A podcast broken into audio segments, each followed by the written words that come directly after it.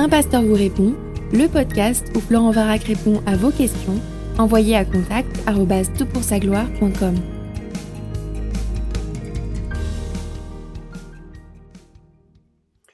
La question est posée pour ce podcast. Bonjour l'équipe TPSG, je vous écris depuis la République démocratique du Congo, dans la ville-province de Kinshasa. Je suis confus face à une affirmation qu'avait le Christ dans le passage de Marc 3, 25.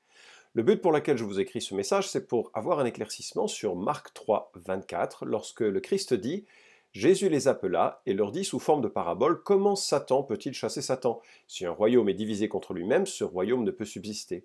Si une maison est divisée contre elle-même, cette maison ne peut subsister.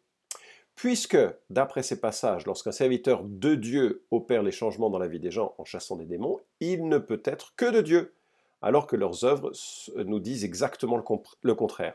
Ils sont dans le faux, mais chassent les démons. Comment expliquer? Merci pour votre éclaircissement.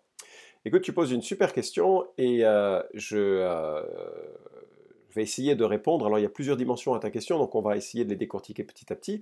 En tout cas, si tu veux comprendre ma perspective sur euh, le, chassage de démons, puisque c'est quelque chose qui, qui, est évoqué dans ta question, je te propose de te rendre sur le site de mon cher ami et frère Guillaume Bourrin. son site, c'est leboncombat.fr. Et si tu tapes mon nom, Florent Varac, tu trouveras euh, un de ces articles, en fait c'est un podcast qu'on a fait ensemble, et qu'il a intitulé de façon un peu malicieuse Le jour où Florent Varac a chassé plus de 100 démons. Alors écoute, prends le temps de l'écouter, ça te permettra de comprendre ma perspective, mais en un mot, ma perspective c'est que Marc chapitre 16 mandate vraiment les apôtres à guérir, à chasser des démons, à faire tout un tas de, miracles, que euh, les apôtres l'ont réalisé dans le livre des actes, mais que le reste de l'écriture nous montre que c'était limité à eux. L'autorité de l'Église maintenant, c'est dans la proclamation de l'Évangile, qui délivre des puissances des ténèbres, Colossiens 1, 12 à 14 le dit, de Timothée 2, 24 à 26, encourage les serviteurs de Dieu, ceux qui ne sont pas des apôtres avec l'autorité de chasser des démons, à redresser avec douceur les contradicteurs, parce que si Dieu leur donne la euh, repentance, et je cite euh, ici le, verset, ils se dégageront des pièges du diable qui les a capturés pour les soumettre à sa volonté. Donc nous sommes dans une autre forme d'autorité, cette autorité qui est véhiculée par l'évangile, par la proclamation de la repentance, qui vraiment est source de libération. Et d'ailleurs, j'ai un frère que, je ne connais pas directement, mais dont j'entends beaucoup euh, de bien, qui est pentecôtiste, qui s'appelle Gaëtan Brassard, et sur le site de son église, euh, il y a une série de, messages, dont l'un d'entre eux s'intitule, je crois, Comment chasser les démons. Et alors, c'est vraiment le, un style et euh, une tradition très, très pentecôtiste dans la prédication, mais je suis assez aligné avec ce qu'il évoque et j'en suis très reconnaissant pour son propos. J'ai appris même de, la perspective un peu qu'il développait. Donc si tu essaies, si tu peux retrouver son message, ce sera des choses qui seront édifiantes. Alors maintenant, Regardons euh, à ce que tu nous dis dans ta question. On va regarder le texte dans son ensemble parce que tu sais que les versets doivent être lus dans leur contexte pour avoir un peu l'ensemble des données qui nous permettent de, répondre plus précisément. Alors je lis à partir du verset 20 de Marc chapitre 3. Puis ils revinrent à la maison et la foule s'assembla de nouveau en sorte qu'ils ne pouvaient pas même prendre leur repas.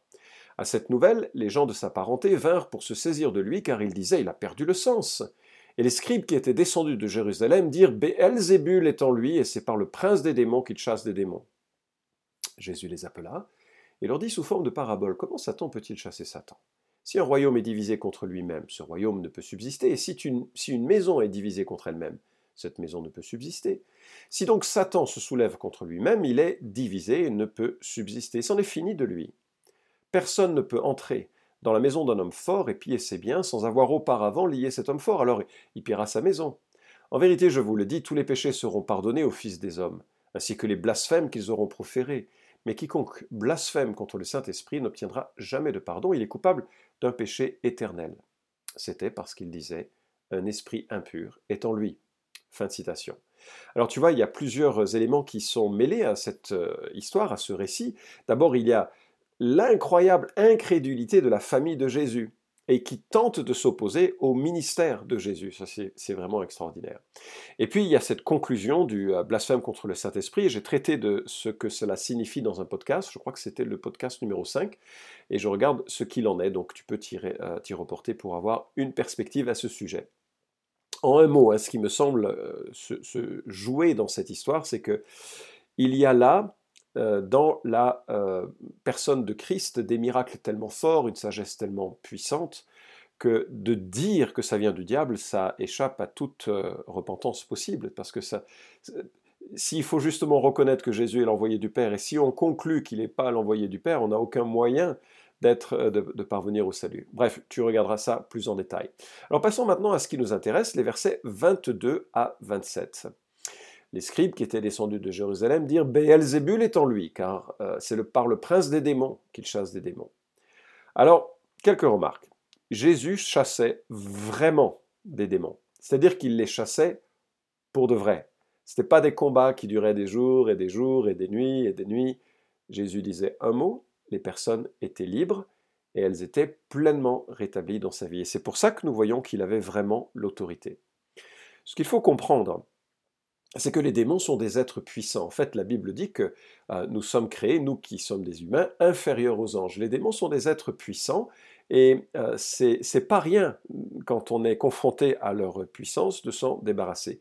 Même dans les religions qui n'ont rien à voir avec le christianisme, que ce soit les, chamans des religions euh, naturelles, les marabouts musulmans, les prêtres exorcistes, les exorcistes juifs du temps de Jésus, qu'on retrouve encore, euh, même qu'on retrouve en Acte 19-13 et qu'on retrouve encore de nos jours, eh bien, ou qu'on retrouve également chez les évangéliques, hein, il y a beaucoup de gens qui se disent chasseurs de démons chacun a ses prières, ses rituels, sa manière de procéder, et la réalité c'est que ça prend longtemps, c'est difficile, et tous vous diront c'est pas un jeu, c'est compliqué. Donc, par contraste, quand Jésus arrive en ville, les démons sortent sur des brancards. C'est-à-dire qu'ils sont expulsés sans aucune euh, contestation possible. Tout le monde est impressionné, et normalement ça devrait conduire à la repentance. Je vais essayer d'illustrer. C'est un peu comme euh, euh, je ne sais pas si tu es peintre, mais faire une peinture, c'est super compliqué. Ça prend beaucoup d'heures d'apprentissage, beaucoup d'heures de pratique pour essayer de faire quelque chose de joli. Imagine Jésus qui fait un tableau en une seconde et demie, tableau de maître. C'est compliqué d'opérer d'un cerveau. Euh, il faut toute une équipe, il faut des heures pour réaliser l'opération et il faut des années de formation pour réaliser cette opération. C'est comme si Jésus, en 0,1 seconde, réalisait une opération, une guérison complète du cerveau. Waouh c'est long de faire du vin, euh, du jus de raisin, et puis de le fermenter, disons, pour qu'il devienne du bon vin. Eh bien, Jésus le fait en une fraction de seconde. Tu vois, euh, qu'est-ce que l'on peut conclure quand on voit une telle puissance, une telle euh, autorité se manifester sur la nature? Ben, Il y a deux solutions. Soit tu te prosternes et tu adores le Christ, soit tu dis, il faut que je trouve une explication alternative. Et là, ça démontre un endurcissement, c'est qu'il n'y a aucune preuve qui peut vraiment te convaincre. Tu es déjà dans une attitude de rejet de la personne de Christ. Et euh, donc tu cherches une, autre explication. Tu dis, bon, si chasse des démons, ça doit être euh, par la puissance des euh, démons.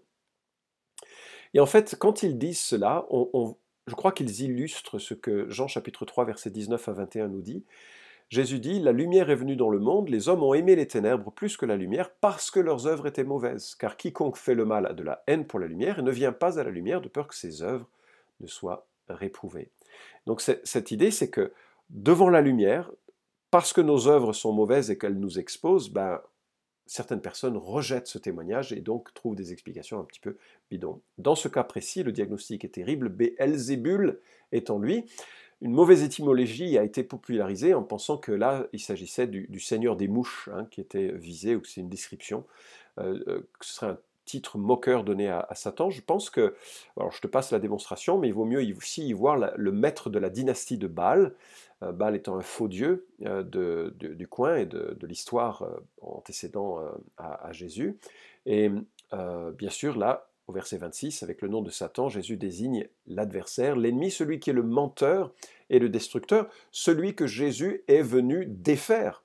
1 Jean 3,8, le Fils de Dieu est apparu afin de détruire les œuvres du diable. Ah donc, Jésus raconte euh, une histoire pour montrer que c'est absolument inconcevable que lui soit venu de la part de Satan pour chasser réellement Satan. Et ça, le mot réellement, c'est déjà l'élément qui va te permettre de répondre à cette question.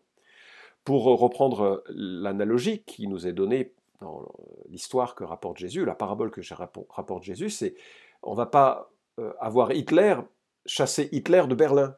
Il a fallu que ce soit des forces extérieures qui arrivent sur Berlin et qui lient cet homme et le fassent euh, partir. Euh, nous voyons dans, la suite de l'histoire que Jésus, par sa mort et sa résurrection, a écrasé celui qui avait le pouvoir sur la mort, c'est-à-dire le diable. Alors, on va revenir euh, sur cette question, est-ce que ça implique pour nous, mais euh, comment maintenant comprendre ta question? On voit des gens qui chassent des démons. Alors, en même temps, leur vie dit l'inverse de ce que la vie chrétienne devrait être. Bah, je crois que euh, la meilleure manière de comprendre cela, c'est que d'abord, il ne chasse pas des démons. Et je suis tombé victime, euh, tu l'écouteras dans le podcast que j'ai cité euh, d'avant, je crois que je suis tombé victime dans une sorte de machination démoniaque pour essayer de, réorienter mon attention sur les démons, sur la pratique de la délivrance, etc., plutôt que sur la personne de Christ. Et je crois que euh, la Bible présente le diable comme un menteur et un destructeur, et il permet que des choses un peu bizarres euh, aient lieu pour focaliser notre attention et éloigner notre attention des choses qui sont principales. Et les choses principales, c'est la personne de Christ et l'évangile de Jésus-Christ. Ces gens ne chassent pas des démons parce que euh, ça prend des heures et des heures, et les personnes ne sont pas réellement, pleinement libérées. C'est-à-dire qu'il n'y a, a, pas cette transformation radicale que nous voyons dans les Écritures. Si tu lis les évangiles, tu vois que lorsque le démon est sorti, la personne était saint d'esprit ou la personne était guérie. Il y avait une transformation absolue. Alors que tous ceux qui sont dans ces, ces modes un peu de rituel, de certaines prières, de formules, etc., c'est un processus plutôt long qui n'aboutit pas forcément à la, même euh, qualité de, délivrance. Donc ils ne chassent pas des démons, ils prétendent qu'ils chassent des démons. Il y a parfois des choses qui, ont lieu. Euh, c'est un peu comme la, Enfin, je ne sais pas si l'illustration est, appropriée, c'est assez spontané là dans, ma tête, mais je me dis lorsque David jouait de la harpe et puis que soudainement Saül était euh, préservé dans, l'influence du démon qui était là. C'est une amélioration, mais ça n'avait rien à voir avec la démonstration de puissance qui avait lieu avec la euh, délivrance que Christ apportait. Donc, je ne pense pas que nous ayons dans ces serviteurs des gens qui chassent réellement des démons. Je pense qu'ils sont manipulés par les démons eux-mêmes pour maintenir une sorte d'attention sur leur présence et leur service et leur ministère, pour justement bah, faire perdre du temps à ces serviteurs et surtout pour garder ces gens euh, enchaînés dans des pensées euh, fausses où ils se déresponsabilisent et ne, passent pas par, au contraire, la repentance vis-à-vis de, Jésus-Christ. Alors, euh, c'est pourquoi je, pense que nous n'avons pas ici un, exemple de gens qui chassent réellement, authentiquement des démons. Nous avons ici un exemple de gens qui prétendent le faire, comme ça existe dans toutes les spiritualités, dans toutes les religions, mais où la personne n'est pas pleinement euh, de la même manière euh, délivrée. La Bible nous met en garde hein, contre les faux ouvriers, des ouvriers de lumière. Donc il y a des faux miracles qui ont lieu et ça fait partie euh, de, de, la réalité du monde spirituel. C'est pas moi qui le dis, le Seigneur Jésus-Christ l'a dit, notamment que ça devrait proliférer alors que nous vienne la fin des temps. Mais l'apôtre Paul également en parle de ces faux prophètes, de ces faux apôtres qui font des faux signes et prodiges, et donc il faut se, garder. Alors comment les reconnaître? Ben, On les reconnaît d'abord à l'orthodoxie de leur foi. Est-ce qu'ils prêchent Jésus-Christ, le Dieu fait homme, mort et ressuscité pour nos péchés? Deuxièmement, est-ce qu'ils croient à l'autorité de l'Écriture, une autorité qui est supérieure à leurs pratiques, supérieure à leurs propos, supérieure à ce qu'ils pourraient prétendre avoir en comme prophétie. Parce que l'Écriture est mise en avant. Tu te souviens que le Saint-Esprit a pour objectif d'exalter Christ et qu'il a inspiré l'Écriture pour qu'on sache comment vivre la vie chrétienne. Et puis, euh, troisièmement, est-ce qu'il prêche un salut qui est fondé sur la repentance, euh, qui engendre une vie renouvelée et une transformation? Donc l'orthodoxie de la foi, l'orthodoxie de la vie, est-ce qu'il y a dans leur vie la douceur et l'amour qui reflètent l'œuvre et le fruit du Saint-Esprit. Le fruit du Saint-Esprit, c'est l'amour, la joie, la paix, la patience, la bonté. Ça ne veut pas dire que ces gens doivent être parfaits, mais est-ce que ça reflète ça? S'il y a de la dureté, s'il y a ce sport un peu d'autoritarisme, on est un peu loin des serviteurs de Dieu, tels que la Bible en tout cas les décrit. Et puis, euh, il faut regarder aussi la question de l'amour de l'argent. Est-ce que c'est lié à un trafic ou une forme? Est-ce que les gens font état d'un une capacité personnelle ou est-ce qu'au contraire il donne à Dieu la gloire et il s'applique à employer les Écritures qui euh, nous donnent tout ce dont on a besoin pour... Euh, la, Bible a été inspirée pour que nous soyons qualifiés à toute œuvre bonne. C'est de Timothée chapitre 3 versets 16 et 17 qui nous le rapporte. Donc est-ce qu'ils essayent de mettre en pratique euh, l'écriture pour pouvoir vivre les situations auxquelles ils sont confrontés? Donc, Méfie-toi des faux prophètes, méfie-toi des faux ouvriers. Et en tous les cas, vis-à-vis du, diable, euh, effectivement, je, alors je suis conscient que ça paraîtra très très bizarre à quelqu'un qui n'est pas croyant, qui ne croit pas non plus à, ce que l'Écriture rapporte, mais je crois qu'il peut y avoir des situations qui sont, qui sont démoniaques. La bonne nouvelle, c'est qu'en Christ, nous pouvons être libérés. La bonne nouvelle, c'est qu'à ce moment-là, nous avons euh, en nous quelqu'un qui est plus fort que celui qui est dans le monde, et la bonne nouvelle, c'est que nous avons toutes les armes que nous devons utiliser pour nous battre, mais nous sommes en position défensive. Les armes qui sont évoquées en Éphésiens chapitre 4, verset 6, et les armes euh, qui nous sont proposées, ou les attitudes qui nous sont proposées, avec euh, Jacques chapitre 4, verset 7, Soumettez-vous à Dieu, résistez au diable, et il fuira loin de vous. Euh, en sachant que parfois il est peut-être nécessaire de passer par un temps de repentance sur les choses qui nous ont agrippés vers le monde des ténèbres. C'est ce que nous souligne de Timothée chapitre 2, versets 24 à 26. Voilà, j'espère avoir répondu à ta question. En tout cas, non, il ne s'agit pas de voir ici que Satan chasse Satan, mais que Satan entretient un régime où les yeux sont fixés sur lui plutôt que fixés sur Jésus-Christ. Or, Hébreu chapitre 12, versets 1 et 2 nous dit que Jésus-Christ est celui qui est l'auteur de la foi et qui l'amène à la perfection. C'est lui qui doit être au centre de notre regard, c'est lui qui doit être au centre de notre service. Vous pouvez suivre cette chronique hebdomadaire Un pasteur vous répond sur SoundCloud, iTunes et Stitcher. Retrouvez les questions déjà traitées sur toutpoursagloire.com. Si vous aimez ce podcast, merci de le partager sur les réseaux sociaux et de laisser une note sur iTunes. À la semaine prochaine!